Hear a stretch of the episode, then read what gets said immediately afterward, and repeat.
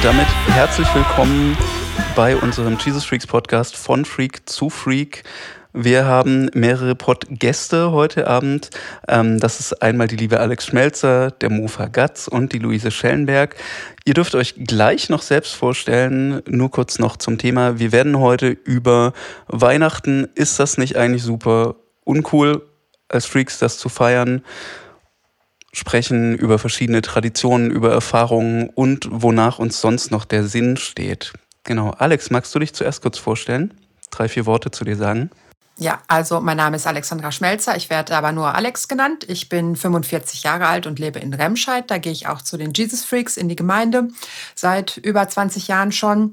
Ich ähm, bin alleinstehend. Ich bin verwitwet seit ein paar Jahren und ähm, lebe jetzt auch alleine und ich bin Buchhändlerin von Beruf und das heißt, ähm, ab dem 1. November bis zum 24. Dezember arbeite ich so richtig viel, weil das unser Hauptgeschäft ist. Dankeschön, Mofa, du darfst.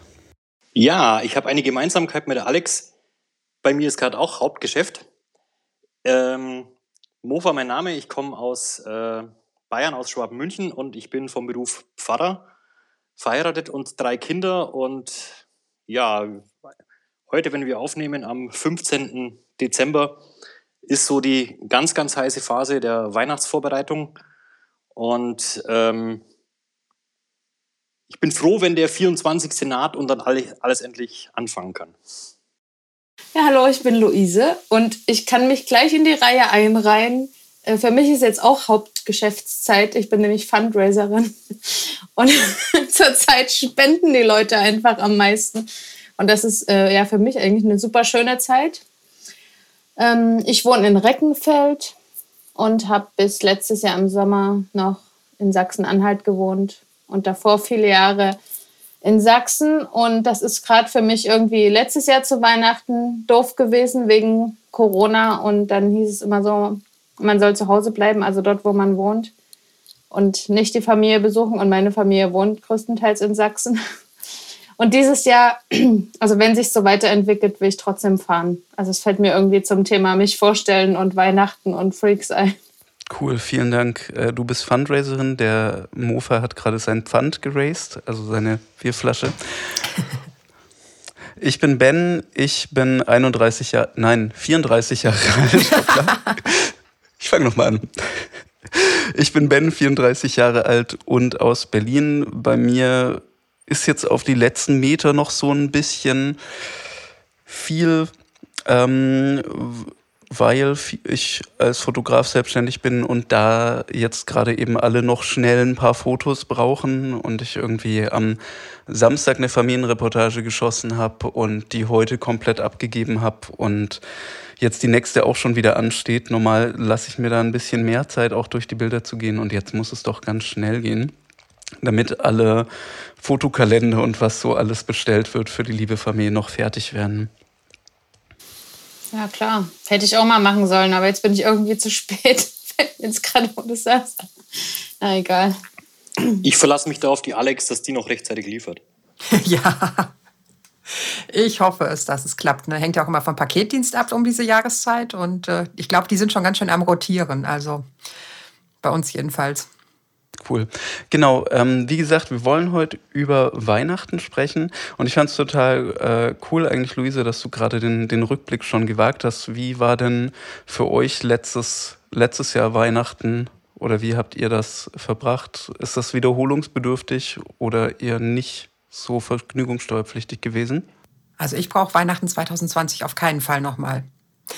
Für mich war es echt schwierig mit Alleinleben so, ne? Also ähm, äh, ich habe nicht so viele Weihnachtstraditionen, aber ich gehe ähm, die Eltern meines verstorbenen Mannes besuchen einen Tag und äh, da kommt dann normalerweise sein Onkel aus Dänemark und dann gibt's so einen dänischen Braten und Riesermandel und sowas alles und ähm, wir feiern zusammen und dann gehe ich auch noch meine Familie, also meine Eltern und meinen Bruder mit seiner Familie besuchen und das ist alles ausgefallen. Der Weihnachtsgottesdienst unserer Gemeinde war über Zoom. Das war irgendwie cool, weil wir ja alle im gleichen Boot saßen so. Aber irgendwie danach war ich einfach so niedergeschlagen und so deprimiert und ich habe mich so einsam gefühlt, obwohl ich nicht einsam bin. Ja, es war einfach so ähm, erdrückend für mich, dass ich echt so gedacht habe, boah, also ich würde mich insgesamt schon als Weihnachtsmuffel bezeichnen, aber 2020 hat echt dem fast den Boden ausgeschlagen. Also bei, bei mir hatte Weihnachten letztes Jahr die längste Anlaufzeit ever, glaube ich.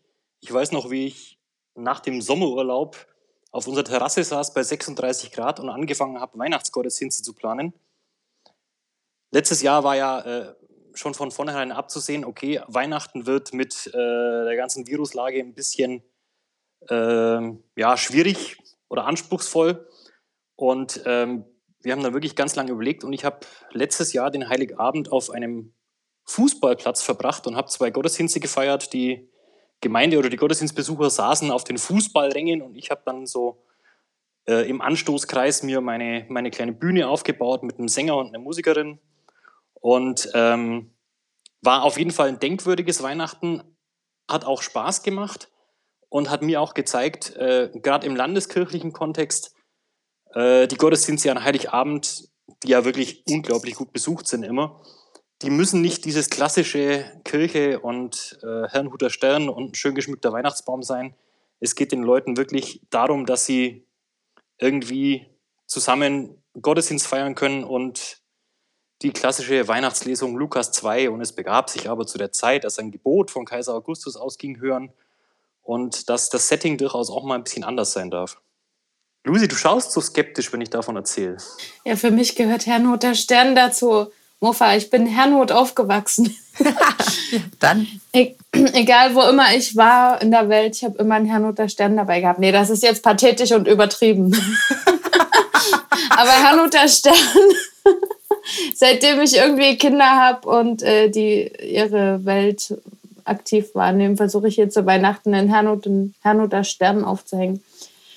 Genau. Ähm, ich kann es nicht ertragen, wenn Menschen sagen, sie brauchen keinen Herrnhuter Stern.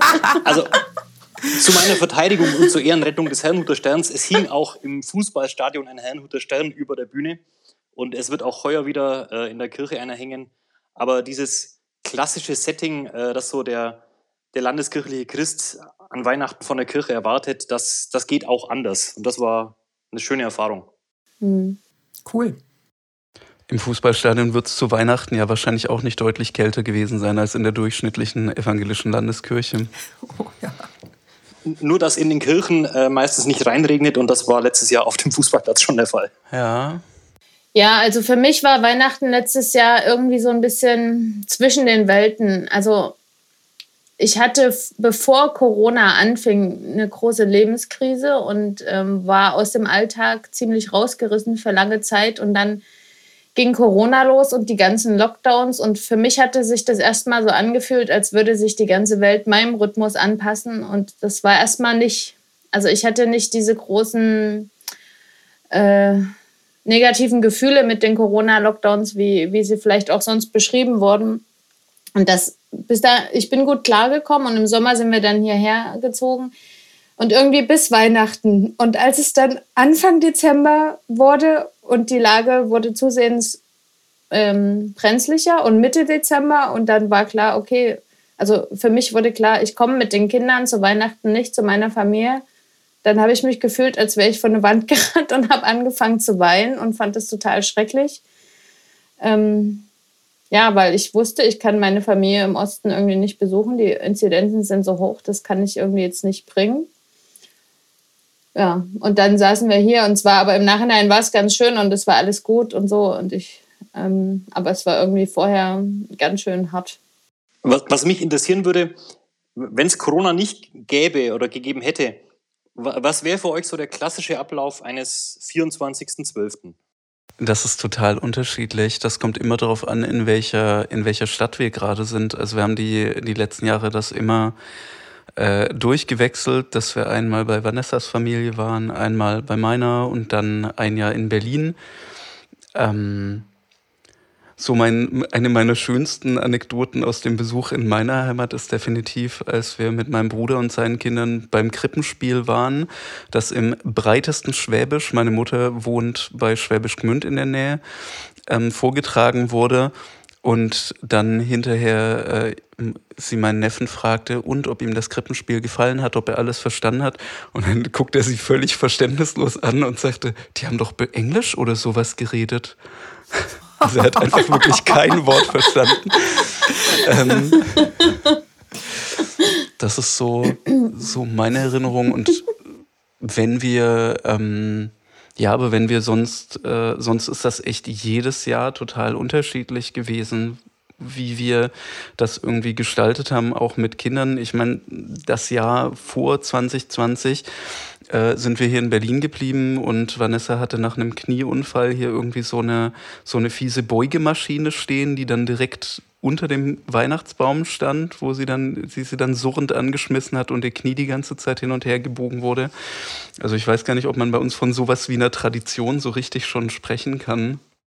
Also bei mir ist auf jeden Fall seit zehn Jahren traditionell der Gottesdienst in meiner Gemeinde. Also ne, es ist halt eine Jesus Freaks Gemeinde. Das heißt, die äh, ersten Jahre unseres Bestehens gab es dann immer eher so was wie eine Fluchtparty. Also dass man dann nach dem äh, Heiligabendessen mit der äh, eigenen Familie sich noch mit Freunden getroffen hat, dann hinterher in den Gemeinderäumen und so. Und dann hat man da so einfach Bier getrunken und Musik gehört und äh, sich darüber aufgeregt, äh, wie komisch das schon wieder alles war, irgendwie was man für hässliche Socken geschenkt bekommen hat und so. Und dann haben wir so ein paar Jahre, dann fingen die Leute an, Kinder zu kriegen.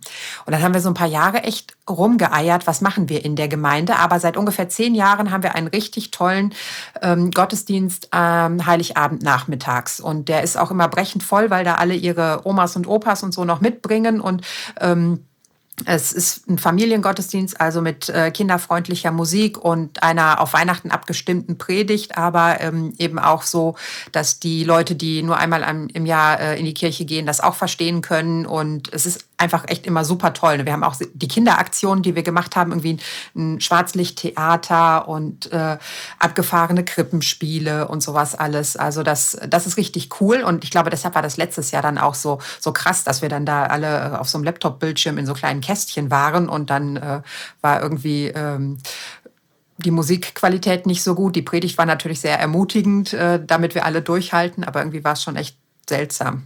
Genau, und das, das ist etwas, was ich ähm, normalerweise immer am 24. mache.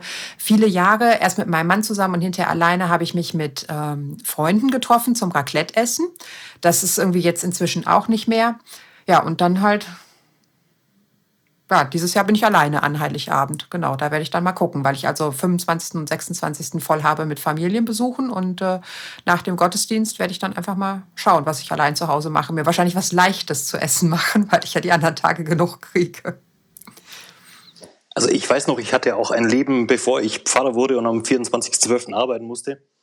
Und es kann sein, dass das nur ein süddeutsches Ding ist, aber bei uns war Heiligabend immer so und der Abend vorher, also am 23.12., man traf sich vormittags erstmal in der Kneipe und da waren auch die Leute, die zum Studium bereits weggezogen waren, da und äh, war so wie eine Art Klassentreffen am 24.12. Äh, durchaus mit dem ein oder anderen alkoholischen Getränk eventuell auch verbunden und meistens ein Konzert. Und ähm, die Herausforderung war dann für die ähm, nicht ganz so kirchlich Engagierten, noch so lange einigermaßen nüchtern zu sein, dass sie es trotzdem irgendwie in den Weihnachtsgottesdienst geschafft haben und nicht schon vorher unterm Christbaum zu, zu Hause eingeschlafen sind. nicht, kennt, kennt ihr das auch, dass dann da die Leute, die von weiter weg sind, wieder zurückkommen und man sich da trifft? Also in Hernut ist, ist es auf jeden Fall so, dass Leute, die zurückkommen nach Hernut, sich irgendwie treffen, aber nicht in der Kneipe. Ich finde, das klingt gerade total schön. Und ich habe es ein paar Jahre nicht mitgekriegt, weil wegen kleinen Kindern. Und Herrnhut ist halt einfach arschweit weg. Also kommen nicht alle zu Weihnachten zurück. Ja. Ich war auch schon ganz viele Jahre nicht mehr dort, aber dieses Jahr will ich es nochmal versuchen. Äh, in, die, in die Region mit der Inzidenz des Todes. Oh nein. Na, mal, na, mal sehen, ich muss mal gucken. Ne? Also, der, also es ist, hat ja jetzt noch drei Wochen Zeit.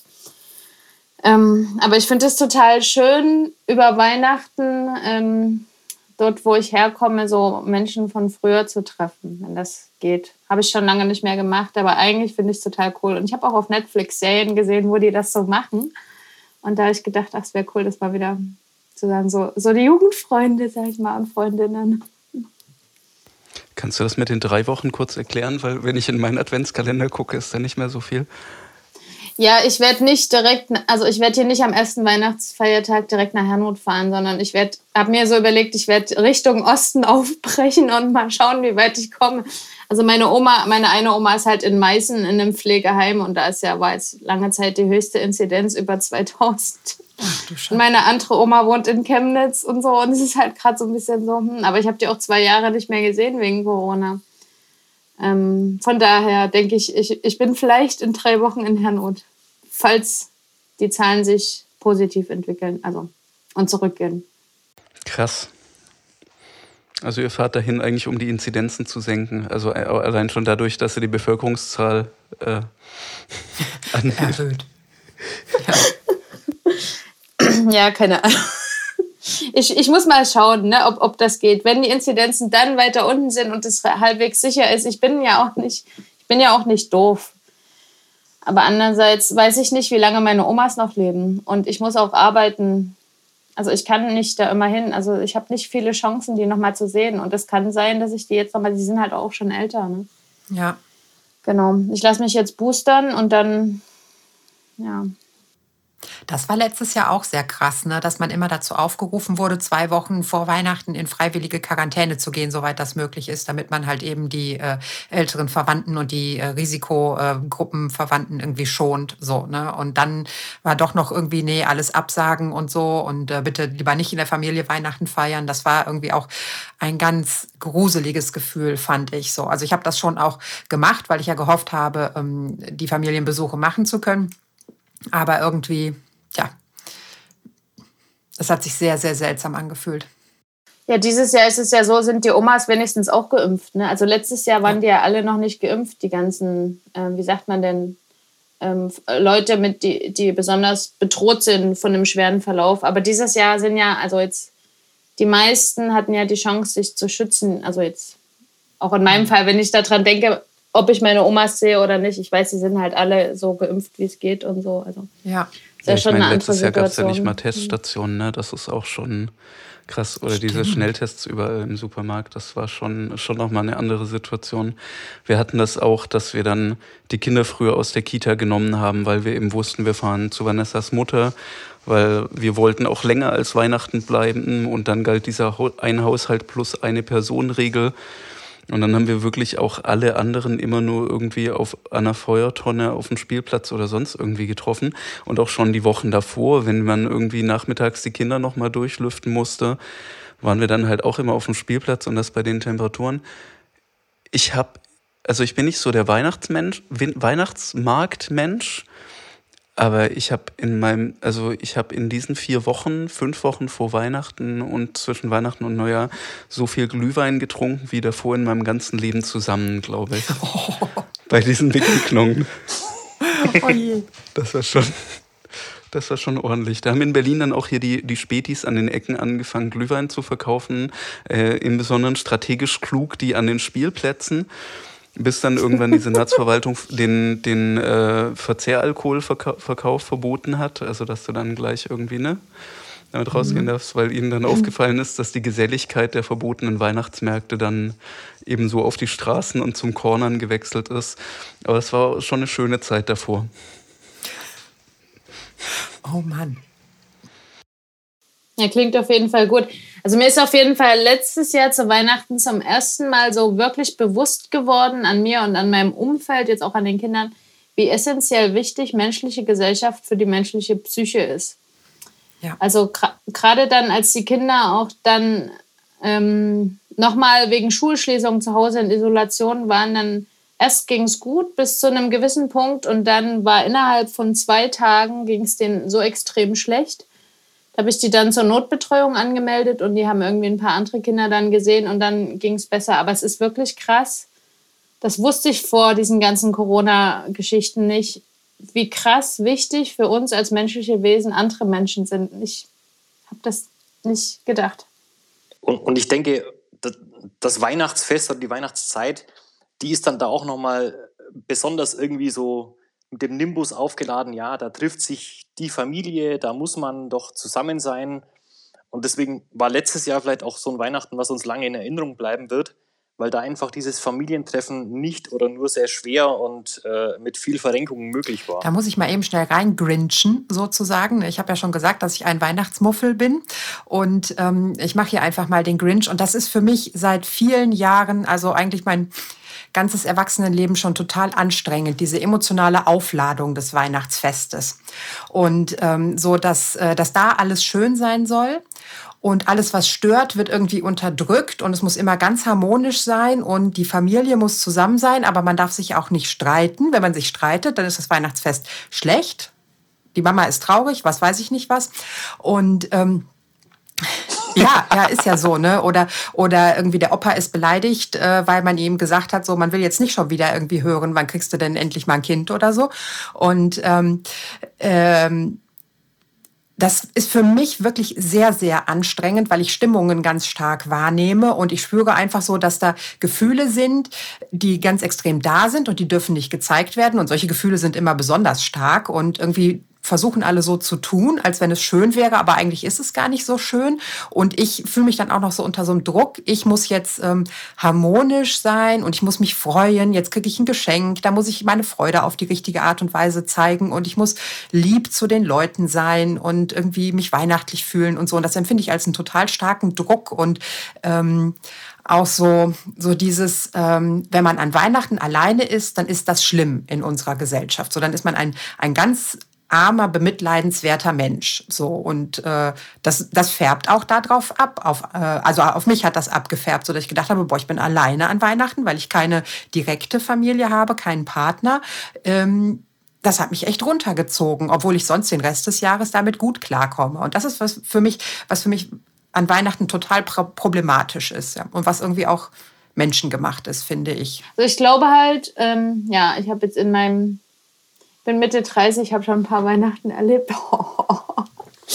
ähm, ich hatte sehr, sehr glückliche Weihnachten und schöne und das war immer dann, wenn viel, also es hat mir sehr gut getan, war für mich sehr schön, wenn ich irgendwie feiern konnte, vielleicht auch mit Freunden. Und wenn ich aber in, in zum Beispiel familiären Settings gezwungen war, wo es wirklich nicht gut war, dann war das auch, war das auch sehr anstrengend. Ich glaube, es hängt auch so ein bisschen mit, damit zusammen, mit welchen Menschen man einfach die Zeit verbringen kann oder nicht. Ne? Und wie so, wie so die Atmosphäre ist, also wie du es schon gesagt hast. Ich weiß halt, wo ich jünger war und wo ich noch eher über Weihnachten nach Hause gefahren bin und wir uns dann irgendwie zum Feiern im Emil getroffen haben. Das war so ein Club in Zittau. Und so, das waren irgendwie die besten Partys. So, und dann habe ich aber auch viel verschlafen von den Feiertagen und den Rest mit meinen Geschwistern zusammen Aragon-Hörspiel gehört. Ähm, genau, aber später so in, einem, in anderen familiären Kontexten waren die Weihnachtsfeiertage teilweise echt, echt anstrengend und wirklich hart. Und es war irgendwie schon, also mit kleinen Kindern ganz am Anfang, schon am 24. mittags eigentlich alles vorbei. Und alle anderen waren aber zu ihren Familien gefahren und du hattest niemand für die Kinder. Und du bist einfach hast nur gedacht, wie überlebe ich diese drei Tage jetzt hier, bevor ich irgendwie äh, hier rauskomme aus diesem Weihnachtsstress. Ich werde dieses Mal zum ersten Mal seit, dieses Jahr zum ersten Mal seit, ich glaube, seit ich irgendwo mal ein Schaf gespielt habe, wieder aktiv an einem Weihnachtsgottesdienst mitwirken. Und das ist äh, auch mal ganz besonders. Cool. Und spielst du wieder ein Schaf? Ein Esel diesmal. Nein.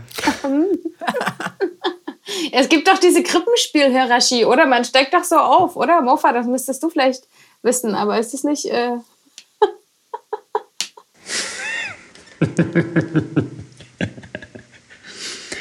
ähm, also, äh, wenn ich jetzt ein zynischer Pfarrer wäre, der ich ja nicht bin, dann würde ich sagen, äh, zum Heiligabend kommen sämtliche Familien in die Kirche, die du sonst das ganze Jahr nicht siehst weil die kleine Jacqueline und der kleine Kevin natürlich Maria und Josef sein müssen. Also das, ist, das war jetzt wirklich ein bisschen zynisch, aber es stimmt schon, du hast an Weihnachten wesentlich mehr Beteiligung in den Gottesdiensten als das ganze Jahr über. Und äh, ich finde ich find das ehrlich gesagt auch gut. Also mein, mein Prof für praktische Theologie im Studium, der hat mal gesagt, am Heiligabend im Krippenspiel, da wird die Deutungshoheit für das Evangelium dem Pfarrer aus, die, aus der Hand genommen und in die Hände von Ehrenamtlichen gelegt. Und er meinte damit das Krippenspiel. Und ähm, ich habe jetzt schon einige Krippenspiele im Laufe meiner Laufbahn mitbekommen. Und es war, waren keine zwei dabei, die sich geglichen haben. Jedes Jahr irgendwie anders, weil du auch das Personensetting ein bisschen anders hast und weil auch die Leute jeweils anders ticken. Und ich muss sagen, ich finde es auch spannend, rein wo, wo die Leute da jeweils den, den Fokus drauf legen. Bei dem einen ist es wirklich wichtig, dass da eine arme, schwangere Frau ist und die anderen äh, legen den Wert darauf, dass die Hirten da, da waren. Und im nächsten Krippenspiel ist dann plötzlich der Engel ganz arg wichtig, der da sagt, fürchtet euch nicht. Und da ähm, wird die Botschaft von Weihnachten auf ganz unterschiedliche Arten und Weisen ähm, neu vermittelt und zwar ohne Theologen. Und das finde ich eigentlich ganz spannend. Cool. Das erinnert mich nur gerade, was du gerade nochmal gesagt hast über das Krippenspiel. Ja, auch nochmal an die Weihnachtsgeschichte. Und ich habe neulich bei Twitter irgendwo gelesen, äh, wären Josef und Maria, hätten die in die EU gewollt, hätten sie keine Chance gehabt oder so. Mich irgendwie jetzt nochmal so an diesen Tagen besonders berührt. Gibt es für euch etwas ähm, an Weihnachten, was euch so den, den eigentlichen Anlass, also die Geburt Jesu, die Menschwerdung Gottes irgendwie ähm, besonders äh, nahe bringt oder womit ihr das feiert? Denn das ist ja ne, der eigentliche Weihnachtsanlass und ich finde so äh, Braten essen und Geschenke austauschen hat nicht direkt was damit zu tun. Also klar, das macht man so, um es schön zu haben, weil es ja ein Feiertag ist. Aber ähm, habt ihr irgendwie sowas, ähm, so eine richtig christliche Weihnachtstradition? Für mich ist es der Gottesdienst, der am Heiligabend äh, so um 22, 23 Uhr gefeiert wird, also die Christmette im Kirchensprech, ähm, wo dann oft gar keine Predigt auch ist, sondern nur bestimmte Lieder gesungen werden und äh, Odo Fröhliche gehört natürlich dazu. Und ähm, wo die Weihnachtsgeschichte gelesen wird und auch nicht in irgendwelchen modernen Übersetzungen, so sehr ich auch sonst äh, die gerne verwende. Aber die Weihnachtsgeschichte, das ist so ein Textteil, ähnlich wie der Psalm 23 oder das Vaterunser. Das kennen wir alle, die wir ja ähnlich alt sind, in dieser Luther-Übersetzung von 1984 und hören die jedes, jedes Mal und jedes Jahr aufs Neue. Und äh, ich finde diese alte Sprache, tut da irgendwie gut und äh, ich glaube, mich würde es auch als Gottesdienstbesucher stören, wenn mir jetzt plötzlich jemand am Heiligabend die Weihnachtsgeschichte in irgendeiner anderen Übersetzung vorlesen würde. Das ist ganz witzig, weil wir, äh, weil ich äh, vorletzte Woche ähm, mit dem lieben Martin Dreyer auch über seine seine Übersetzung, also die Volksbibel-Variante gesprochen habe und da auch nochmal so ein paar Facetten begreiflicher geworden sind, ne? was du gesagt hattest in Bezug auf das Krippenspiel, eben äh, nicht theologisch und wenn dann auch der, der Wortschatz auf die heutige Zeit übertragen wird, wie das dann nochmal anders wird. Ähm, für Menschen, die jetzt mit etwas begab sich zu der Zeit nicht so richtig was anfangen können und das fand ich auch sehr spannend und das, äh, meine, meine Lieblingszeile daraus war definitiv, die Pak Paketboten waren extremst geflasht. Also aus den Hürden sind Paketboten geworden, unter anderem. Ähm, Aua. Das fand ich schon sehr cool, muss ich sagen. Aber um das Ganze noch, noch aufzulösen, ich darf Musik machen. Also äh, wir werden einen, einen Open-Air-Gottesdienst machen. Ähm, und wir werden, also wir, wir MusikerInnen werden auf einem äh, in, in einem geöffneten Doppelfenster stehen und die äh, BesucherInnen, die unten dann auf gekennzeichneten Flächen auf dem Vorplatz beziehungsweise äh, eigentlich Parkplatz stehen, von dort aus besingen und beschallen. Ähm, und das ist für mich auch echt so das, was was für mich ganz stark immer in Erinnerung ist in Bezug auf Weihnachten, eben das, das gemeinsame Singen und die Lieder und ähm, ich fand es tatsächlich, es gab tatsächlich bei mir auch eine Phase, wo ich das dann immer schade fand, wenn meine Mutter dann meinte, Klingglöckchen, Klingeling anstimmen zu müssen, weil das äh, jetzt ja, also ja, schönes Lied, aber ist jetzt wirklich nicht weihnachtlich irgendwie oder für mich in der Wahrnehmung auf jeden Fall nicht. Ähm, mhm. Und ich dann äh, puristischer drauf war. Ähm, aber neben, ja, genau, also neben der Tatsache, dass meine Oma immer irgendwann sehr, sehr ungeduldig wurde, weil sie in die katholische Christmette rechtzeitig kommen wollte und dann noch einen Sitzplatz haben wollte, ähm, beim Liedersingen und Geschenke auspacken, ist das Liedersingen definitiv auch äh, so meine, eine meiner stärksten Weihnachtserinnerungen immer. Ja, wo du das mit den Liedern ansprichst, ich finde es total spannend zu sehen, wie hier im Münsterland, was ja tendenziell eher christlich oder katholisch geprägt ist, Äh, ja, einfach die, die Weihnachtstradition eine andere ist als in Halle, wo wir vorher gelebt haben. Also Halle ist ja ziemlich äh, kirchenfern, keine Ahnung. Also jetzt äh, Christ, Christlichkeit, Religiosität und Kirchlichkeit spielt da im öffentlichen Leben einfach auch vor dem DDR-Hintergrund wenig eine Rolle. Und wenn die Kinder in der Schule, also mein Sohn war ja da schon in der Schule und da wurden, wurde kein, wurden überhaupt keine Lieder mit irgendwas christlichen oder irgendwie religiösen Inhalten gesungen, sondern Schneeflöckchen, Weißröckchen oder Jingle Bells oder so, aber null, null religiöser Bezug. Und hier ist es komplett anders. Also jetzt sind ja beide Kinder hier in der Grundschule ähm, die Kinder sind da zum Beispiel zu den Sternsingern eingeladen worden. Mein Sohn hat gesagt, er hat da Bock drauf. Ist er jetzt heute hingegangen und ist dabei. Und die, die haben hier, also sind alle irgendwie im Religionsunterricht gefühlt. Also in Halle waren irgendwie von der ganzen Klassenstufe vier, also aus allen ersten Klassen damals. Hier sind vielleicht aus der ganzen Klassenstufe vier nicht. Also es ist wirklich unglaublich unterschiedlich, wie religiös geprägt auch Landstriche sind. Interessant. Bei uns zu Hause wurde nicht gesungen. Das ist irgendwie, wir sind keine musikalische Familie und ich singe aber in der Adventszeit alleine zu Hause ganz oft. Ich stehe an deiner Krippen hier, weil das ein, äh, weil der Text mich, also seit ich selber Christ geworden bin, immer total bewegt und äh, ich ehrlich gesagt auf der Arbeit so, ne, wenn ich alleine in dem großen Haus bin und es schön halt, dann singe ich das auch manchmal unterm Jahr, weil es einfach auch immer passt. Und ehrlich gesagt freue ich mich ähm, ähm, öfter unterm Jahr darüber, dass äh, Gott seinen Sohn hat Mensch werden lassen, als äh, dann zu Weihnachten so, weil Weihnachten, das ist dann so auf Kommando und dann bin ich oft so, oh nein, ich bin blockiert so. Ne? Aber äh, genau, ja. Also Musik ist schon echt wichtig zu Weihnachten, finde ich, weil es ja halt auch einfach eine Feier ist. Ne? Es wird etwas gefeiert. Es ist ein feierlicher Anlass und dazu gehört eigentlich auch in den meisten Kulturen Musik, würde ich sagen. Alex, weil du gerade sagst, so auf Kommando. Ich meine, äh, ich, ich, weiß nicht, ob ihr es wisst, aber dieses 24.12. ist ja mehr oder weniger ein, ein willkürliches Datum, angelehnt an irgendein Sonnenwendfest äh, ursprünglich, das dann von der, äh, von der Christenheit gekapert wurde und neu besetzt wurde. Ähm, wie wie geht es euch damit, dass das ja eigentlich gar nicht so äh, der richtige Geburtstag ist, so wie wir ihn jedes Jahr feiern? Also ich habe immer am 12.12. .12. und jeder hat so seinen festen Geburtstag und wir feiern da äh, Jesus Geburtstag. Und äh, eigentlich ist das ja nur ein, ein symbolischer Zeitpunkt. Wie geht es euch damit mit dem Gedanken? Also ich kann das sehr gut trennen. Ich muss auch sagen, äh, meine Jesus-Beziehung trenne ich so ein bisschen von Weihnachten. Mhm. Also ich, also so wie Alex, ich bin halt voll, ich bin voll, ich kann voll in diesem Weihnachtsschmus baden. Ich liebe die Lichter und die Musik und schöne Weihnachtspullis und so. Also ich mag halt diese visuellen Sachen irgendwie, wenn es nicht zu, nicht zu krass, also es muss schon meinem Geschmack entsprechen so. Und, aber dann auch hier dieser Film tatsächlich Liebe und so. Auf jeden Fall. Ich gehe da voll drin auf in diesem Weihnachtsklimbim. Ich liebe es.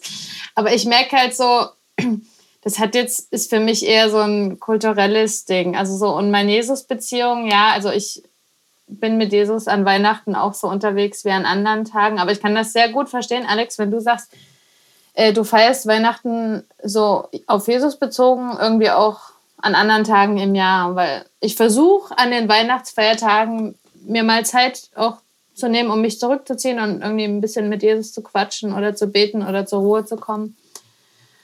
Aber ansonsten, ähm, ja,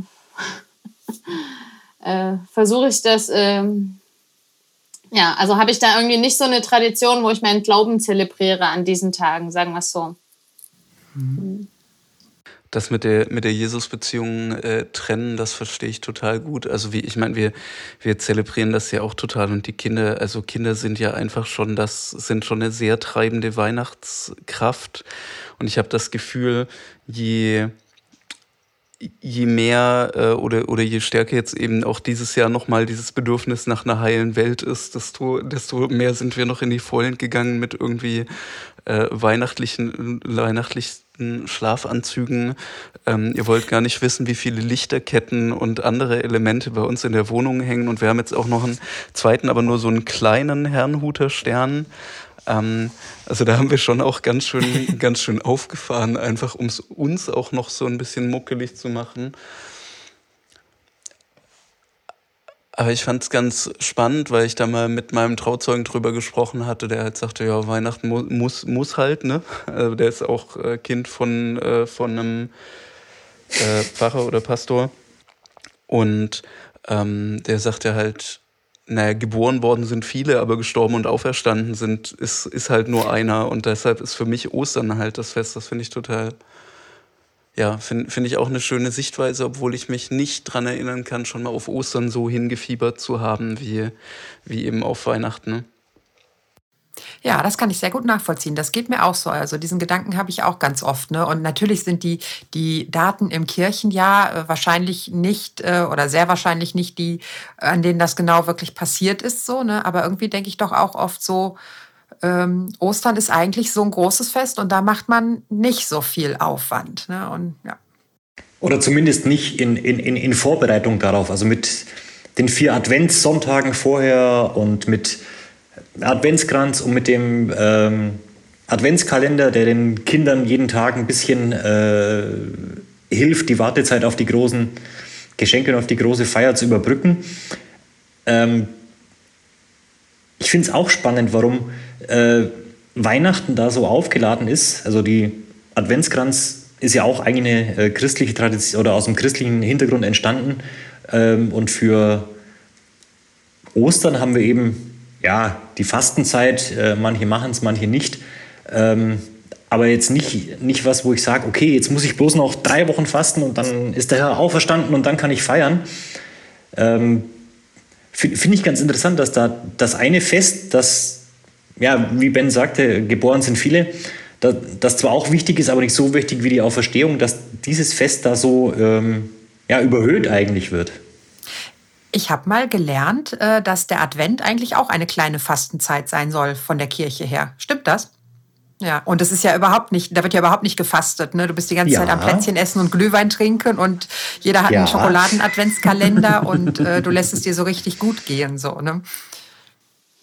Na, ich glaube, es kann halt auch daran liegen, dass uns die ganzen Lichter und dieses, ah, wir machen wir machen es uns schön, äh, dass es uns helfen kann, über die dunkle Jahreszeit auch hinweg zu schlittern. Und also ich habe ich hab viele Jahre, also meine Mama kommt aus dem Erzgebirge und da war immer zu Hause viel Klimbim, so mit Erzgebirge und Weihnachtsschmuck. Und als ich dann angefangen habe, alleine zu leben, habe ich das erstmal nicht gemacht, weil ich dachte, das ist alles Stromverschwendung. ja, ganz genau. ja, genau. Und irgendwie seit ein paar Jahren habe äh, hab ich mal verstanden, wie sehr mir diese Lichter hier jetzt helfen in der dunklen Jahreszeit, dass meine Stimmung besser ist und dass es mir besser geht mhm. dadurch. Natürlich hilft es mir jetzt auch, dass die Kinder das alles so schön finden und dieses Weihnachtsfeeling. Aber ähm, ja, wenn, wenn wir praktisch mit diesem schönen festlich geschmückten Tralala hier durch sind, ist ja dann schon fast wieder Januar und dann werden ja die Tage wieder länger und das hilft mir schon auch äh, stimmungsmäßig durch, durch die Zeit zu kommen. Und vielleicht ist das der Unterschied auch zu Ostern, weil zu Ostern brauchen wir es nicht mehr ganz so sehr. Also wäre jetzt nur mhm. so ein mhm. Interpretationsansatz aus meiner Küchenpsychologie. Aber das habe ich auch schon oft gehört und das finde ich auch total nachvollziehbar, ne? weil einfach Weihnachten zwei Tage nach Wintersonnenwende ist und äh, es wird jetzt halt einfach immer dunkler. So, ne? Und das finde ich auch immer ganz schwierig und das mit den Lichtern, äh, so, das ist schon auch naheliegend, dass man das so feiert. Ich habe dieses Jahr das erste Mal einen Weihnachtsbaum und zwar äh, in einem Topf auf der Terrasse, weil ich immer so war, also nee, Weihnachtsbäume, ne, die werden dafür äh, gezüchtet und das kostet total viel Wasser und äh, äh, der Boden wird ausgelaugt und dann werden die danach weggeworfen. Das war für mich einfach auch irgendwie Verschwendung so, ne? Also und ja, dieses Jahr habe ich dann einen gekauft, der da einfach auch ganzjährig stehen kann und jetzt bei mir wohnt sozusagen. Das ist total cool. Alex, ich will dich nicht enttäuschen, aber ich habe äh, von meiner Frau auch mal zum Geburtstag, ich habe ja kurz vor Weihnachten Geburtstag, einen äh, eingetopften, also einen lebendigen quasi Weihnachtsbaum geschenkt bekommen. Und ich habe da große Hoffnung in, in ihn gelegt und habe ihn gehegt und gepflegt, aber naja, im dritten Jahr Oha. mussten wir leider uns von ihm trennen. Das macht mir nicht so viel Hoffnung. ich, aber ich wünsche dir alles Gute für deinen Weihnachtsbaum. Wahrscheinlich liegt es daran, der braucht irgendwann mehr Platz. Nein. Aber immer, immerhin hat er drei Jahre gehalten. Also ich hatte schon zweimal so einen, so einen Weihnachtsbaum im Topf äh, gekauft, als wir hier waren. Und dann irgendwann so, oh ja, hm, jetzt müssen wir den mal rausstellen. Dann habe ich ihn erstmal bei uns vor die Wohnung im Treppenhaus hingestellt, dort ab und zu mal noch gegossen, in der Hoffnung, dass irgendwann bald der Boden auch wieder so locker ist, dass man den mal locker flockig ein, äh, einbudeln kann bei uns im Park oder zu meinem Bruder äh, nach, nach Spandau Süd äh, zu bringen. Ähm, es ist nicht passiert. Doch einmal haben wir ihn zu meinem Bruder gebracht. Der stand dann da, glaube ich, noch drei Wochen auf der Terrasse, bevor er verendet ist. oh, oh, nein. Aber wenn du ihn die ganze Zeit draußen lässt, dann ist das, glaube ich, schon, schon eine gute, eine gute Entscheidung. Ich glaube, dann ist er mehr in seinem Klima, als wenn der zwischenzeitlich hier bei irgendwie 21 Grad im Zimmer steht äh, und dann wieder rausgeschickt wird. Also ich, ich habe mich ja wirklich redlich bemüht. Wir haben den auch umgetopft und am, am Schluss war er in so einer äh, 80 Liter Mörtelwanne, sodass man nur noch zu zweit irgendwie bewegen konnte, aber irgendwie. Ja, unsere hat es auch irgendwas nicht geschafft war zu viel. letztes Jahr. Ich wollte es oh. auch so machen. Alex, aber, du musst äh, uns berichten. Ja, genau, ja. vielleicht hat das schon mal irgendjemand geschafft? Also wir freuen uns auch auf Feedback zu diesem Podcast. Falls irgendjemand, der, diesen, der oder die diesen Podcast hört, das schon mal geschafft hat, meldet euch. Schickt uns Bilder, wer den ältesten Weihnachtsbaum hat, ja, genau. bekommt einen Ehrenpreis. Unbedingt, unbedingt. Ja, habt ihr das, ähm, wie ist das für dich, Mofa? Also du bist jetzt ja, also du bist ja jetzt beruflich in Weihnachtsstimmung, wie du schon gesagt hast, berufsbedingt äh, vorweihnachtlich. Aber ähm, du warst ja nicht schon immer Pfarrer, aber du warst schon, schon länger Freak und auch alternativ unterwegs. Hat dich das eine Zeit lang auch total angekotzt? Und du hast nur den Kommerz gesehen. Also ich denke da sehr an meine, ähm. äh, an meine sehr punkigen Zeiten zurück, in denen ich äh, das alles ganz furchtbar fand. Und ja. Also ich, ich muss sagen, ähm, bei, bei, mir schlagen ja zwei Seelen in der Brust. Zum einen äh, ganz klar der, der, Jesus Freaks, aber zum anderen eben auch äh, habe ich, und da bin ich auch froh drum, äh, Wurzeln in der Landeskirche. Und von daher habe ich schon ganz lange eben auch die die klassischen Traditionen, wie man Weihnachten feiern, miterlebt und äh, auch mitgefeiert.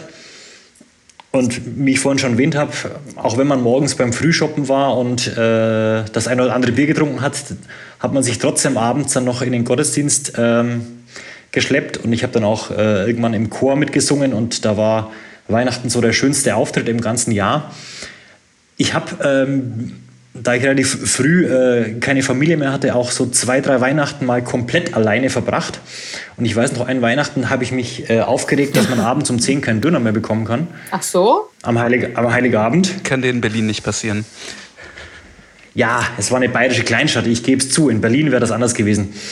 Und da, da habe ich dann auch ähm, gemerkt, ja, dass das, äh, dieser Heilige Abend eben viel aufgeladen ist mit, das muss doch alles im Familienkreis gefeiert werden und so ähm, ich war nie so klassisch weihnachtskritisch, muss ich ehrlich gestehen. Und ich gebe auch zu, ich stehe auf äh, den ganzen Kitsch, den die Kirche da abzieht, weil ich ihn ja inzwischen auch selber äh, mitverantworte. Ähm ja, ja, Luise, es hängt der Herr Nuderstern.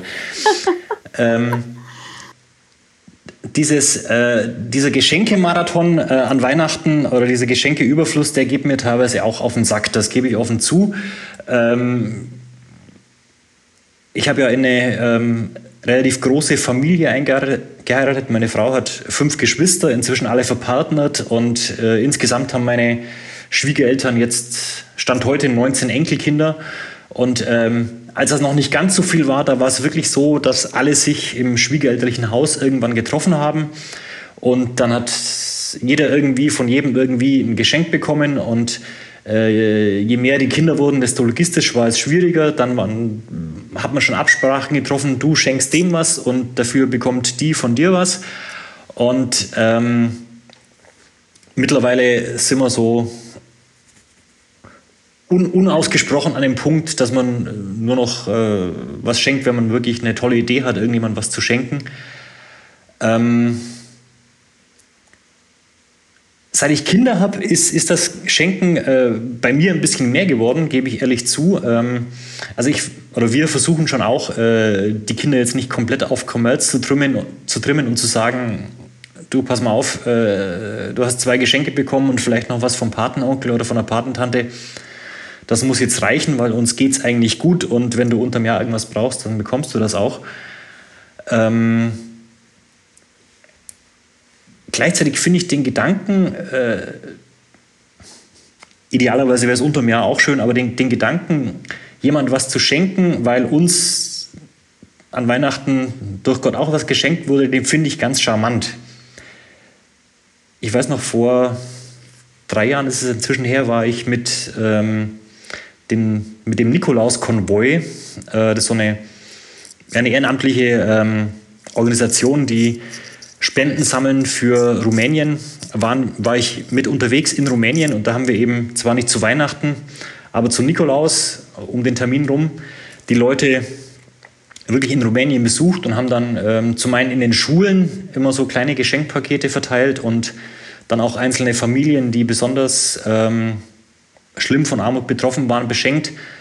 Und dieses ähm, den Leuten einfach was geben, weil ich so saumäßig viel im Überfluss äh, habe, das war da unten wirklich was, was mir ganz arg nahe gegangen ist. Und Luisi, du hast es auch gesagt, äh, als, als Spendensammlerin hauptberuflich ist die Advents- und Weihnachtszeit so äh, deine Haupt, Haupteinnahmequelle, sage ich jetzt mal, oder auch für die Buchhändlerin ist das äh, die umsatzstärkste Zeit. Ich weiß nicht, wo es herrührt, äh, dass dann die Menschen da auf einmal das Spenderherz oder den Spendergeldbeutel lockerer haben als die anderen elf Monate im Jahr. Es ist eigentlich schade, aber äh, zum anderen ist es auch schön zu sehen, dass dieses ähm, christliche Fest immer noch ganz, ganz viele Menschen dazu bewegt, zu sagen, ja verdammt, ich habe so viel ähm, und auch wenn ich nicht so viel habe, habe ich im Vergleich zu äh, vielen, vielen anderen Menschen auf der Welt immer noch mehr als genug. Und dann zu sagen, ich möchte von diesem Reichtum was abgeben, das finde ich berührend, auch wenn es ja nur ein Teil des Adventskommerz ist. Das und der Abschluss des Steuerjahres.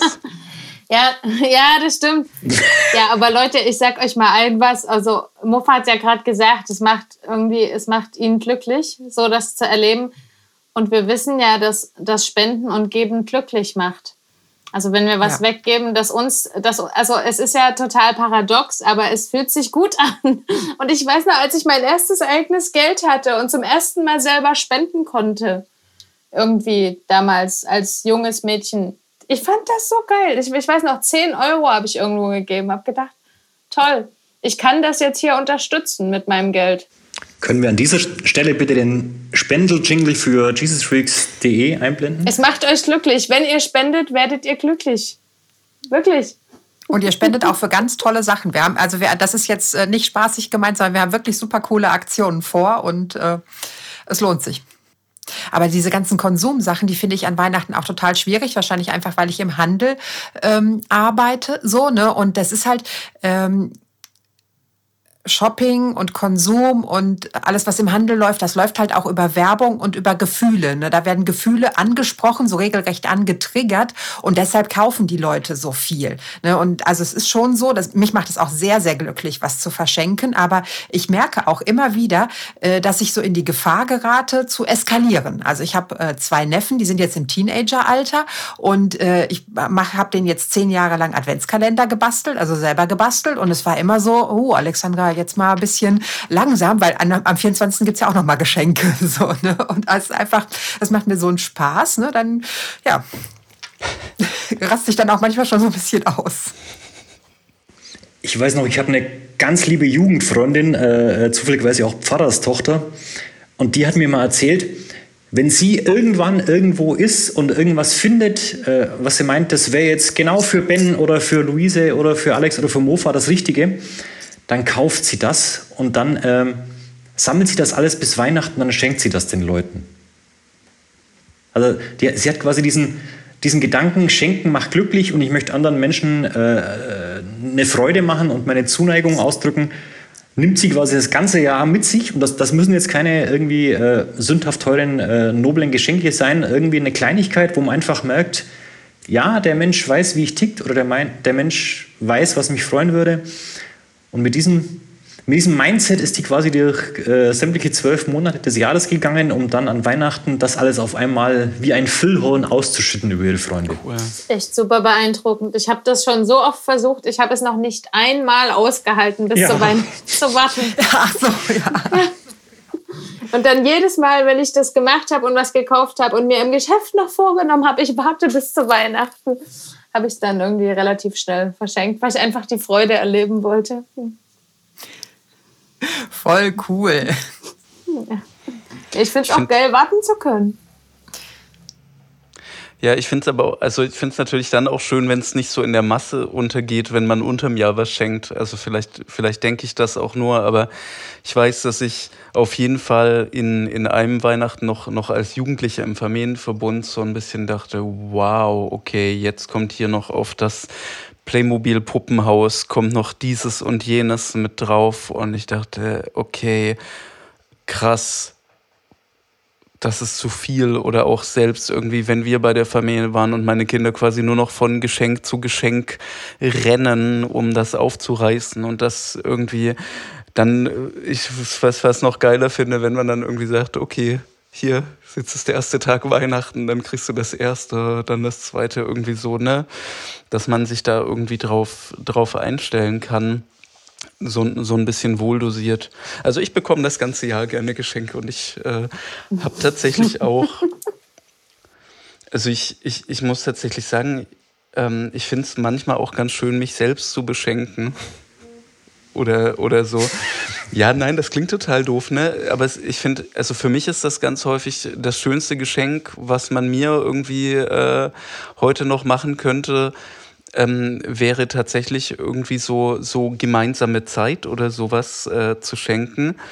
Ähm, oder, oder was du gesagt hast, ne, mit so irgendwie so, so zwei, drei Hintergedanken, wo jemand sich richtig lang damit auseinandergesetzt hat. Ähm, aber ansonsten bin ich ja, bin ich ja eher so, dass ich denke, okay, das, was ich, ähm, das, was ich wirklich möchte, da lege ich dann irgendwie zur Seite und, und, und kaufe mir das dann irgendwann. Oder wenn ich mal nicht so ganz vernünftig bin, kaufe ich es mir gleich und lege dann später zur Seite. Ähm, das ist, ne, wenn, wenn man dann, ich, ich, ich drifte zurzeit äh, in der Vorweihnachtszeit häufiger zu Thomann ab und gucke mir da die E-Gitarren an und denkst so, nein, Benjamin, nein, nein, du darfst nicht. Das ist eine gute Geldanlage. Wenn du die richtige jetzt kaufst, ist die in fünf Jahren das Doppelte wert oder noch mehr. Ja, genau. Deshalb, deshalb habe ich auch in letzter Zeit so viel Harry Potter Lego gekauft als Geldanlage. Vanessa, bitte ja. hör dir das an. das habe ich nicht nur, äh, das habe ich nicht nur aus nostalgischen Gründen und weil ich gerne mit den Kindern Lego baue, sondern nein.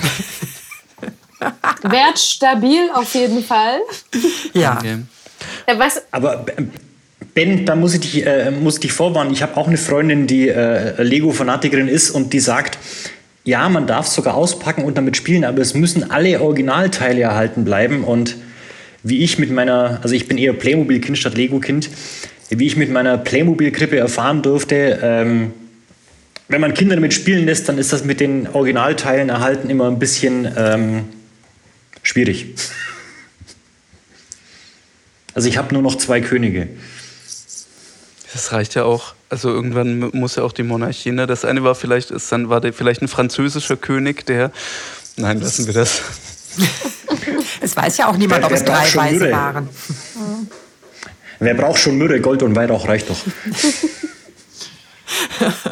Was ich immer noch ganz gut finde, das haben Freunde von mir, also auch von Freaks, äh, in Halle bei den Freaks haben die das mal ein, zwei Jahre gemacht. Das fand ich total geil die haben einfach allen, also damals war unsere Gemeinde ziemlich klein, Verbrauchsgegenstände, äh, Lebensmittel, nicht Gegenstände, äh, in fair gehandelt geschenkt. Also alle haben richtig ordentlich fair getradete äh, Schokolade und Kaffee bekommen, was im Alltag damals noch ziemlich unerschwinglich war. Aber ähm, ja, also und das fand ich eigentlich einen ziemlich guten Hinweis und seitdem mache ich das, wenn ich kann und wenn mir nichts, also wenn ich jetzt nicht irgendwie was anderes habe, ähm, dass ich tatsächlich auch gucke, was ist irgendwie was, was sowieso jemand in seinem Alltag benutzt und vielleicht nicht in so einem hohen Standard wie lokal, fair oder unter ordentlichen Bedingungen produziert ähm, kaufen kann.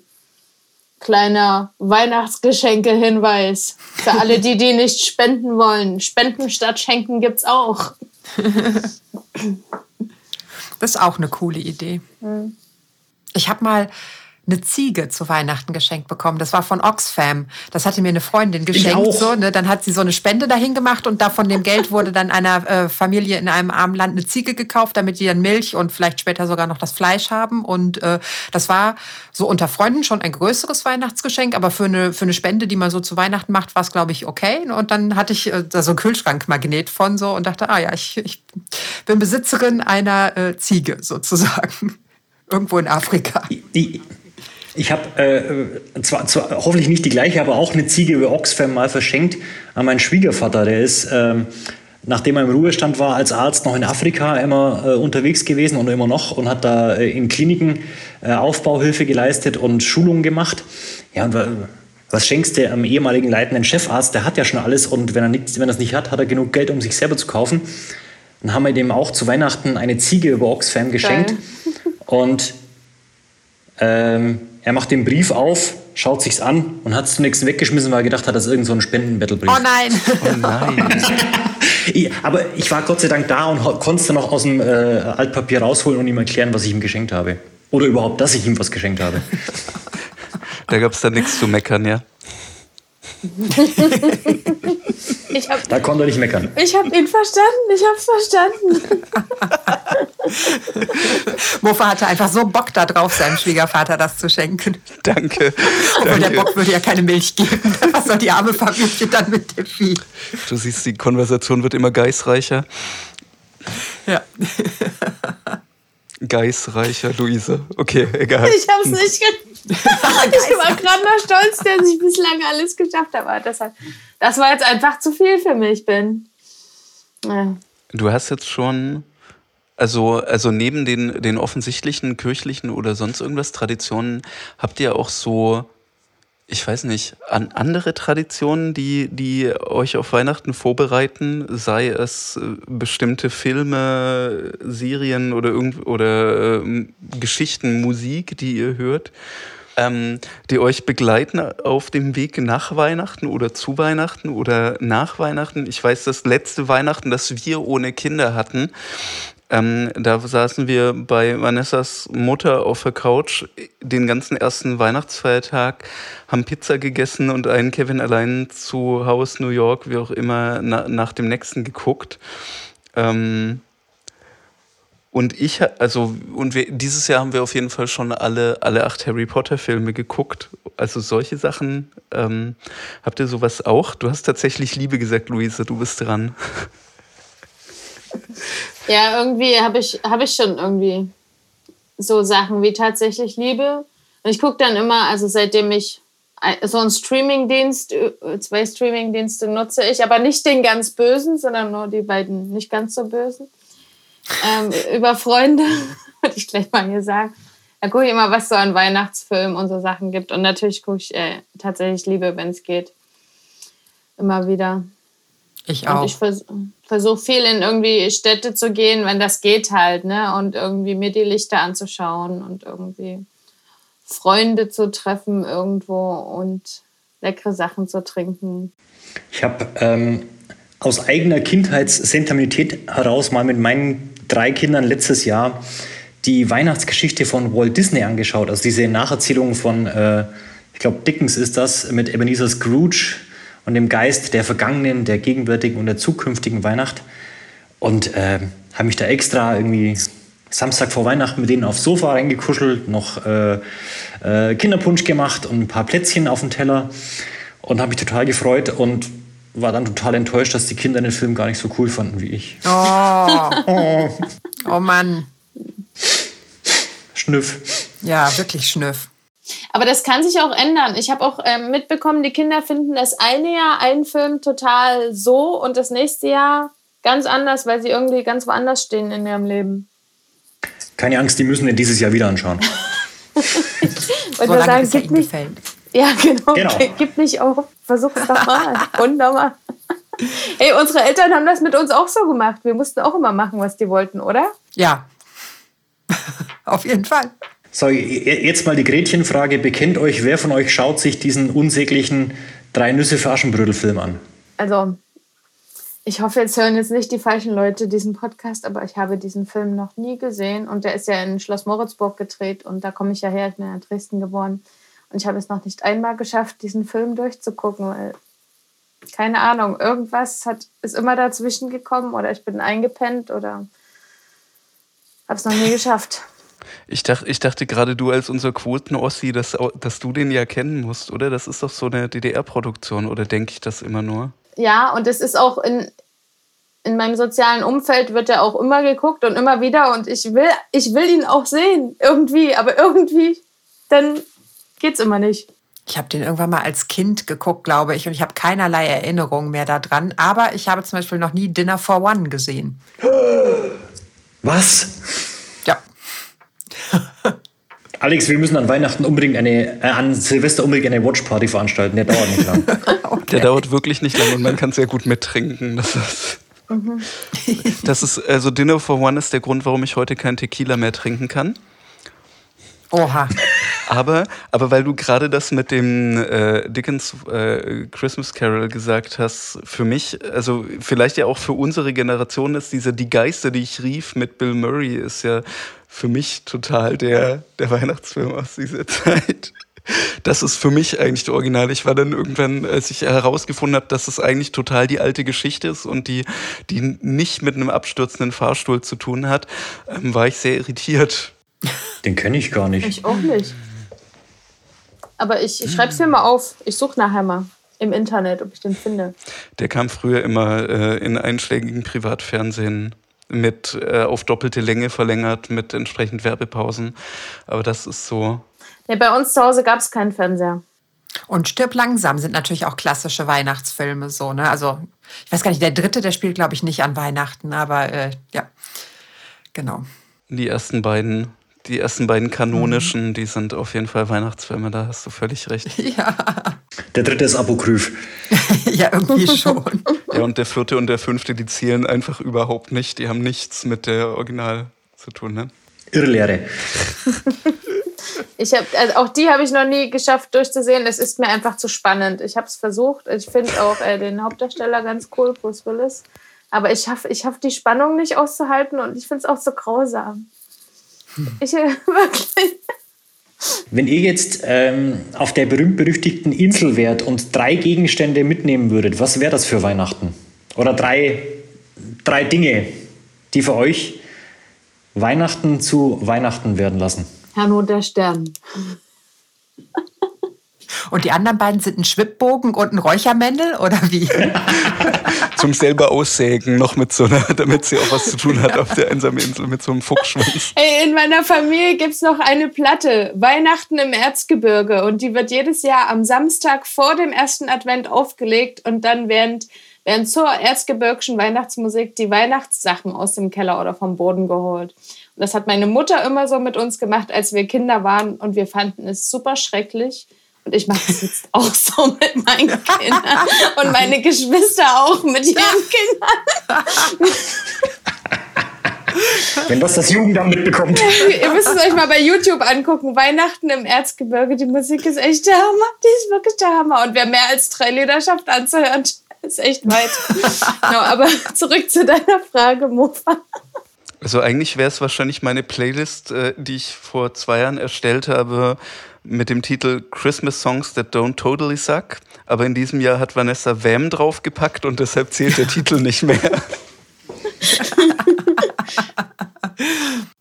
Wenn ich etwas wieder ähm, in meinem Leben vor Weihnachten installieren könnte oder wenn ich das mitnehmen könnte auf die einsame Insel, das ist eher was, was in den Advent gehört. Und das war an meinem alten Wohnort. Ähm, Da gab es am dritten Advent immer, ähm, also das war so eine, so eine Kleinstadt und da gab es so, ein, so, ein mittelalterlichen, so eine mittelalterliche Burg, irgendwie so eine alte Freiheit. Und ähm, da hat am, in der Nacht vom dritten Advent äh, um 5 Uhr morgens hat da immer der Posaunenchor gespielt und das ist halt an so einem Berg oberhalb von so einem See und wir haben unterhalb gewohnt und es, ich bin also jedes Mal davon aufgewacht und dann hat so ein Posaunenchor ähm, so richtig christliche äh, Weihnachtslieder gespielt, natürlich dann kein Gesang, aber halt so Tochter Zion und ähm, äh, Herbei, o ihr Gläubigen und ich stehe an deiner Krippen hier und so. Und ähm, das ist was, was mir hier in Remscheid äh, seit elf Jahren, wo ich hier wohne, total fehlt. Also das war etwas, was für mich immer so, das ist, äh, gehört zu Weihnachten auf jeden Fall dazu. Und wenn ich das auf der einsamen Insel irgendwie haben könnte, also die ist ja dann wahrscheinlich auch in der Südsee und so, die einsame Insel, wie man das so kennt, äh, ne? das wäre schon schön.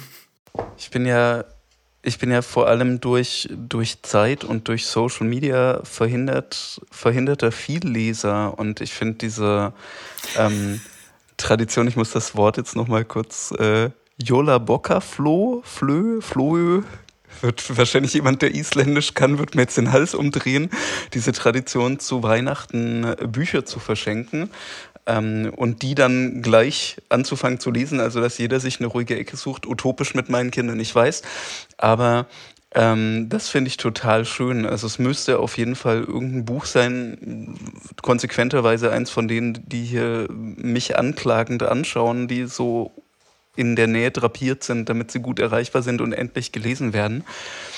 Ähm, aber das wäre, gehört definitiv dazu. Hm. Das wäre ein Traum, oder? Weihnachten, einsame Insel. Also es gibt ja auch einsame Inseln rund um England, Schottland oder so, vielleicht. Das stimmt.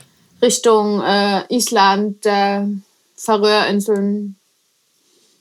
Ich habe jetzt ein Buch gelesen, das hieß Weihnachten irgendwie im Inselhotel und das hat dort oben gespielt. Das war Ach, ist das, und dann ein paar Posaunen. Ist das hm? so rote Rosamunde Pilcher, wie der Titel vermuten lässt? Ähm, ja, so halb. Also ich, ich versuche immer, wenn ich unterwegs bin, auch äh, Bücher zu lesen. Und ich habe mal gemerkt, wenn die Bücher zu intellektuell anspruchsvoll sind, äh, entweder steige ich zu schnell aus oder ich werde zu sehr getriggert von, ich muss jetzt irgendwas machen, ich muss was verändern. Ich kann mich da nicht so entspannen. Deswegen muss ich gucken, es muss, also es darf nicht zu High Level sein. Es muss schon auch einen gewissen Wohlfühlfaktor Und seitdem ich aber regelmäßig nach Berlin pendel und da immer auch an sehr guten Buchhandlungen vorbeikomme, ähm, finde ich auch immer was, muss ich sagen. Gibt echt tolle Bücher, aber da ist Alex ja eher Fachfrau für. Ja. Das wollte ich noch fragen. Eigentlich, ich glaube, von uns hat noch keine und keiner die drei, drei Sachen benannt. Nein. Doch, wir haben Herrn und der Stern, wir haben Buch und wir haben Trompeten. Posaunenchor. Ja. Und deine Erzgebirgeplatte, okay. Weil ich würde total gerne, gerne von der Alex wissen, vom Fach, äh, was denn so ihre schönsten äh, Weihnachtsbücher sind oder ähm, vielleicht auch für Kinder oder Weihnachtsbibeln oder was weiß ich. Das interessiert mich total, weil du hast ja einfach den, den Gesamtwerküberblick im Gegensatz zu uns.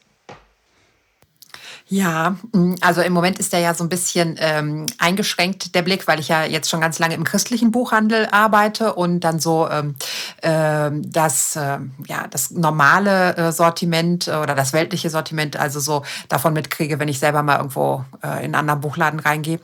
Aber ich würde sagen, also was auf jeden Fall zu Weihnachten äh, oder in der Adventszeit ganz toll ist, ähm, sind so Adventskalender äh, mit Geschichten. Und da gibt's ja dann für jeden Geschmack irgendwas. So, ne? Manches ist mehr so kirchlich, manches ist mehr so unterhaltsam. Und da dann irgendwie jeden Tag eine Geschichte draus zu lesen, das äh, finde ich voll super. Das macht mir total ähm, Spaß. Und ähm, für Kinder gibt's auch irgendwie ganz schöne ähm, ähm, Bilderbuchversionen der biblischen Weihnachtsgeschichte und zum Beispiel äh, gibt es jetzt so eine, äh, ähm, die heißt einfach, also das ist eine Kinderbibel, die heißt einfach Kinderbibel, die beste Geschichte und äh, die ist so ab zehn Jahren und äh, da drin ist also die Weihnachtsgeschichte auch ganz toll beschrieben. Einfach mal nicht so, ähm, ja, wir erzählen jetzt die biblische Weihnachtsgeschichte nach äh, in so einer Sprache, die Kinder verstehen können, sondern auch einfach so, ähm, ähm, was ist denn da genau passiert und warum ist das so bedeutsam und ähm, ja, das ist also sowas finde ich ganz toll. Naja, aber zu Weihnachten werden halt auch ganz viel so äh, normale Bücher, die keinen Bezug zu Weihnachten haben, verschenkt. Ne? Und natürlich Losungen so, ne? Alle holen dann um die Zeit ihre Losungen. Kommen auch aus Hernot, wollte ich an ja. dieser Stelle nochmal sagen. ähm, neulich hatte ich eine Bestellung in meinem Online-Shop von Leuten, die in Herrnhut wohnen und da waren Losungen dabei. Und ich dachte, ich schicke gerade aus Nordrhein-Westfalen Losungen nach Herrnhut. Was ist hier los? Parallele Welt oder was? Na, die werden ja nicht in Hernot hergestellt. Hast du noch so ein paar Eulen nach Athen geschickt? Ja, auf jeden Fall. Vorsichtshalber. Aber Alex, mich würde mal noch interessieren, gibt es ein Buch, wenn du jetzt sagst, okay, äh, wo du jetzt einfach Bock drauf hättest, das in den nächsten Tagen oder vielleicht über die Weihnachtsfeiertage, vielleicht am 24. zu lesen und auch vielleicht ohne Weihnachtsbezug, was jetzt irgendwie vielleicht neu erschienen ist oder auch schon, wo es länger, das, welches länger gibt? Ja, oh, eine gute Frage. Ähm, also was ich mir schon eine ganze Weile vorgenommen habe ähm, zu lesen, ist ähm, von Doro Plutte. Ähm, das heißt was mit Haltung. Oh, jetzt habe ich den Titel nicht ganz. Ne? Doro Plutte ist ja so eine, äh, eine äh, Sprecherin für ähm, äh, ja, Fernsehen und Radio und die macht aber auch so Coachings, ähm, äh, wie man halt ähm, gut auftritt. Wie Haltung unser Leben verändert. Ja, genau, wie Haltung unser Leben verändert, ja. Und ähm, das habe ich jetzt äh, bei mir im Laden seit einiger Zeit und ich bin immer noch nicht dazu gekommen, das zu lesen. Aber das ist halt so ganz toll, weil es äh, wirklich darum geht, so wie trete ich auf, wie kann ich das, was ich möchte, gut rüberbringen, aber auch, äh, was löst das in meinem Inneren aus? So nicht nur irgendwie nach dem Motto, ich mache etwas vor, sondern auch, wie komme ich in eine, eine innere Haltung rein. So, ne? Und das interessiert mich total, das Buch, und ich habe es aber leider noch nicht geschafft, das zu lesen. Ich bin ja ganz großer Fan von so eigentlich total marketingtechnisch überhöhten äh, Weihnachtsanthologien, die jeder Verlag jedes Jahr irgendwie ab November auf den Markt wirft, wo dann äh, auch von nichtchristlichen Autoren eben diverse Weihnachtsgeschichten versammelt sind. Ähm, ich finde das ganz witzig, einfach weil es meistens schöne Kurz Kurzgeschichten sind, die man so, wenn man sich mal eine halbe Stunde Zeit nimmt, äh, aus dem Trubel auch zwischendurch mal lesen kann, ohne sich jetzt äh, irgendwo rein versenken zu müssen. Und äh, weil es auch immer wieder ganz neue und ganz nette Blickwinkel auf Weihnachten zeigt. Also ich weiß, eines, eine meiner Lieblingsweihnachtsgeschichtensammlungen, da ist, sind dann zwei Geschichten vom selben Autor drin, wo er die Weihnachtsgeschichte einmal aus Sicht des Esels und einmal aus Sicht des Ochsens schildert. Ja, cool. Und was natürlich ein Buch, äh, das es schon seit 40 Jahren gibt oder so, das gehört aber auch einfach zu Weihnachten dazu. Das ist ein Kinderbuch, das heißt Hilfe, die Herdmanns kommen. Und das ist einfach, ähm, äh, kennt ihr das gar nicht? Doch. Das ist ja, also das ist, das ist einfach super. Das handelt halt ähm, äh, von so einem kleinen Jungen, der, ähm, also der ist so vielleicht so zehn oder so und äh, in seiner Schule wird halt ein Krippenspiel vorbereitet und es gibt so eine Familie in seiner Stadt, das sind die Herdmanns und die sind halt ein bisschen komisch. Ne? Die sind äh, irgendwie reich, äh, nicht, nicht reich, also die sind sehr arm und haben viele Kinder und die benehmen sich auch komisch und aus irgendeinem Grunde übernehmen die alle die Hauptrollen äh, im Krippenspiel und ähm, bei uns in der Familie war so ganz lange ein, äh, ein geflügeltes Wort. Die älteste Schwester soll die Maria spielen und dann wird ihr die Weihnachtsgeschichte aus der Bibel das erste Mal vorgelesen und sie erschrickt sich total darüber, dass Herodes ähm, die Kinder ermorden lassen will, um äh, halt eben auch äh, Jesus irgendwie auszuschalten und sie schreit so, verdammt, kaum geboren und schon wollten sie ihn abmurksen. Und das haben wir bei uns zu Hause immer gesagt, so verdammt kaum geboren, schon wollten sie ihn abmurksen. Das ist einfach so cool, dieses Buch, weil da so ähm, gezeigt wird, irgendwie wie Leute, die äh, keinen christlichen Hintergrund haben oder die nicht so äh, kulturell sozialisiert sind, ähm, sich die Weihnachtsgeschichte erschließen und dann irgendwie auch sowas, ähm, sowas da reinbringen. So zum Beispiel bringen die dann als, als Requisite zum, zu ihrem Auftritt, bringt einer der heiligen drei Könige dann Schinken mit, weil er sich unter dem anderen Kram, der in der Geschichte stand, einfach nichts vorstellen kann. Und er hat gedacht so, ja, aber hier ein Schinken, ne? also den kann ja wenigstens dann der Papa essen und das ist ja was Nützliches. so, ne?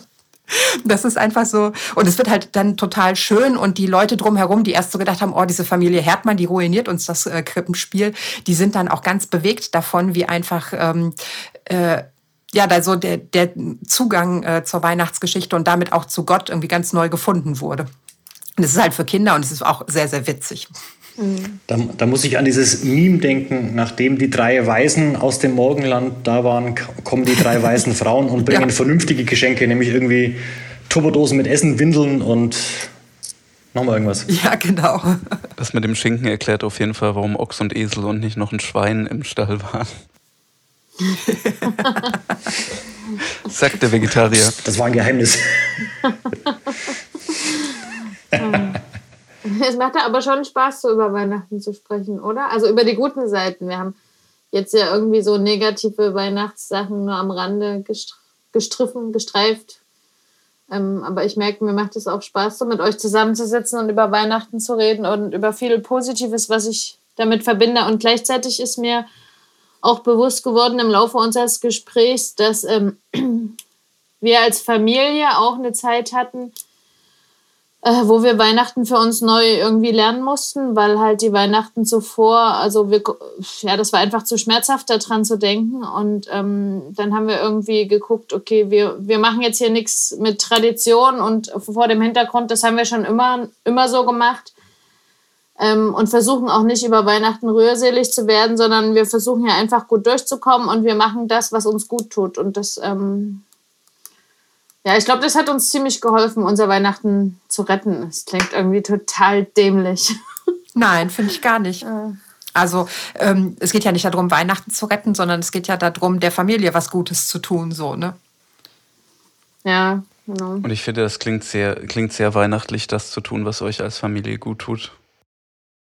Ja, voll. Ich habe gemerkt, dass in dieser, in dieser Podcast-Aufnahme, dass irgendwie äh, ich gar nicht so weihnachtsmuffelig bin, wie ich gedacht habe. Irgendwie gibt es doch in jedem Segment, was zu Weihnachten gehört, irgendetwas, was, wo ich meinen, meinen Platz gefunden habe, was mir irgendwie Spaß macht und äh, ähm, was für mich auch weihnachtlich ist. Das ist irgendwie auch cool. Also dürfen wir jetzt alle zu Weihnachten noch Weihnachtskärtchen und Geschenke schicken? Ah, Geschenke selber bekommen ist schon wieder irgendwie, das habe ich gar nicht so gerne irgendwie, ne? Aber äh, ja. Echt jetzt? Also be bekommst wirklich nicht gerne Geschenke? Nee, ehrlich gesagt nicht. Also, ich, ja. Haben ich wir finde, noch einen richtig schönen Downer. nee, erzähl mal, erzähl mal, ist ja spannend. Ich glaube, ich habe das noch nie mit jemandem so, so sagen hören oder darüber so gesprochen. Also ich finde äh, diesen Moment, wo man etwas geschenkt kriegt und sich bedanken soll und der äh, Schenker darauf wartet, dass man irgendwie begeistert ist von dem Geschenk, ähm, so, den finde ich äh, psychisch total anstrengend. Also das ist für mich wieder sowas, das ist mit mit äh, äh, Gefühlen aufgeheizt und ich habe dann da auch das ähm, den so die, die ich spüre den Druck, dass ähm, etwas Bestimmtes von mir erwartet wird, wo ich nicht weiß, ob ich das kann oder ob ich das überhaupt möchte. Dazu kommt ähm, dass ich nicht so Geschenke mag, so wir müssen uns jetzt etwas schenken wegen des Anlasses und dann schenkt man halt irgendwas, was weiß ich was, so ein, so ein aus der Drogerie, so ein Set, wo so drei Handcremes drin sind in einer bunten Schachtel oder so. Ne? Und ähm, ähm, ich bin auch sehr bescheiden und habe eigentlich wenig, ähm, wenig Freude an, an Shopping und am Besitzen von Gegenständen. Also ähm, ich finde irgendwie viel zu besitzen auch seelisch anstrengend so und deshalb ist das dann auch schon so, also so, hm, ja. Und inzwischen ähm, versuche ich immer darauf zu gucken, ähm, die Person, die mir was schenkt, normalerweise ist das ja so, die will mir eine Freude machen, weil sie mich liebt und ähm, ich versuche dann in dem Geschenk irgendwie zu sehen, so, ähm, also so diese Liebe und diese Freude irgendwie zu sehen. Und äh, selbst wenn ich das nicht gebrauchen kann oder selbst wenn ich mir das nicht selber gekauft hätte oder äh, wenn ich irgendwie äh, mich in dem Moment irgendwie ein bisschen peinlich berührt fühle, so darauf dann zu gucken. Und ich möchte natürlich auch nicht undankbar und unhöflich sein. So, ne? Die Leute haben ja eine gute Absicht beim Schenken, aber tatsächlich sind Gegenstände einfach nicht so wichtig für mich. Mich erinnert es nur an eine Geschichte zu Weihnachten. Also ich bin ja mit fünf jüngeren Geschwistern aufgewachsen und vom Alter her waren wir halt vier ältere und dann zwei jüngere. Und meine Mutter hat uns in einem Jahr, uns vier Älteren, allen so eine Handytasche, wir hatten, äh, damals gab es noch andere Handys, so Nokia oder so, ne? Also, so eine Handytasche mit so einem Schaf drauf, ohne dich ist alles doof geschenkt, so uns vier Großen. Und wir haben, wir haben dieses Geschenk ausgepackt, jeder von uns, und wir saßen in der Runde, in der Familienrunde mit unseren Eltern, wir haben uns angeguckt, das Geschenk angeguckt jetzt nicht dein Ernst, Mama. Und Mama war sich halt total sicher, dass sie uns hier das schönste Geschenk gemacht Die hat sich voll gefreut. Und, und wir waren irgendwie so, nee, Mama, das ist jetzt wirklich nicht, nicht schön. Also das oh. war dann erstmal. Wie hat die reagiert? War dann Weihnachten gelaufen ja, oder kann die mit sowas leben? Oh, schrecklich. Ey, wenn ich diese Geschichte schon höre, Luise, ne, da bin ich, bin schon ganz so, ah. Ja, bei uns war immer sowas los und äh, das, äh, das war dann erstmal, sag ich mal, ein Downer, aber nach einer Viertelstunde ging es wieder und dann konnten wir drüber lachen. So, ne? Also wir konnten das dann schon immer, auch immer wieder auffangen, aber wir waren alle so perplex, dass unsere, also ich meine, ich war 16, 17, 18 und meine Geschwister immer so ein, zwei Jahre jünger, dann runter. Wir waren halt coole Teenies und Mutti so. Und dann hat sie so, die war so stolz und hat sich das so erwartungsvoll da und wir so, nee, Mama, jetzt nicht dein Ernst. Ja, schrecklich. ja. Ich weiß noch, ähm, in, in, diesem, in, diesem Großfamilienkomplex, in den ich eingeheiratet habe, äh, es war so die, zu, die Zeit, zu der Zeit, als noch äh, jeder nur noch ein Geschenk voneinander bekommen hat. Und dann ähm, fragt meine Frau mich so ganz unauffällig, ja, was wünschst du dir denn? Und ähm, ich habe dann so noch gesagt, ich will die Playmobil-Krippe. Ich, ich, bin einfach Playmobil-Fan, ich will die Playmobil-Krippe. Was habe ich bekommen zu Weihnachten? Irgend so ein populartheologisches Weihnachtsbuch von Anselm Grün. Oha. Dieser Mönch mit dem langen weißen Bart. Und okay. da warst du traurig? Geht noch weiter die Geschichte. Im nächsten Jahr war wieder ganz unauffällig, so Anfang Dezember, die Frage: Ja, Mofa, was wünschst du dir denn? Und ich habe ge äh, wahrheitsgemäß geantwortet: Die Playmobil-Krippe. diesmal war es nicht Anselm Grün, diesmal war es äh, irgendein katholischer Theologe, Karl Rahner Hochtheolo also ich war damals im, im Studium auch was Hochtheologisches, aber nicht das, was ich mir zu Weihnachten gewünscht habe. Ähm, Jahr drei. Ich, also ich glaube, es kam auch wieder die Frage, was wünschst du dir? Und ich weiß gar nicht mehr, was ich bekommen habe. Auf jeden Fall, ich war so enttäuscht, dass meine Frau am ersten äh, verkaufsoffenen Tag nach Weihnachten in den, äh, in den lokalen Einzelhandel gegangen ist und ähm, die hatten die Weihnachtskrippe schon weggepackt, die mussten sie extra nochmal aus dem Lager holen, nur dass ich dann am ersten, am ersten Werktag nach Weihnachten endlich meine Weihnachtskrippe bekomme. Ich möchte das mit Matthias Schweighöfer in der Hauptrolle verfilmen, bitte.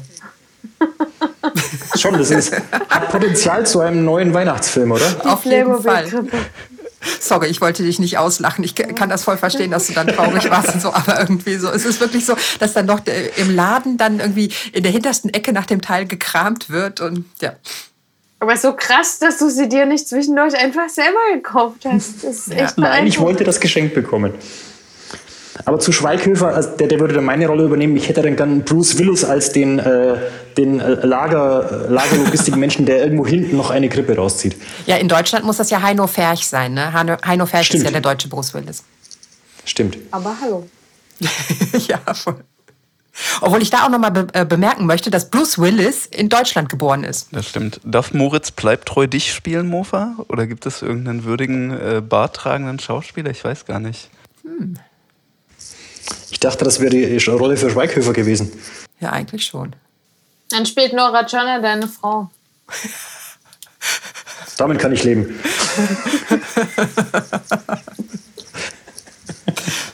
Und eins deiner Kinder wird bestimmt von dieser Dingsbums, wie heißt die, Schweiger gespielt. da gibt es so viele von. Da gibt's so viele von. Dana, Dana Schweiger ist die Ex-Frau so. von Phil nee, es gibt doch, der, der bringt doch seine Kinder inzwischen auch überall unter. Oh Gott, wir sind völlig abgeschwoffen. Boah, äh, apropos hippe Wintertrends, ne? Hat, hat jemand von euch äh, das jemals gemacht, dieses Eisbaden?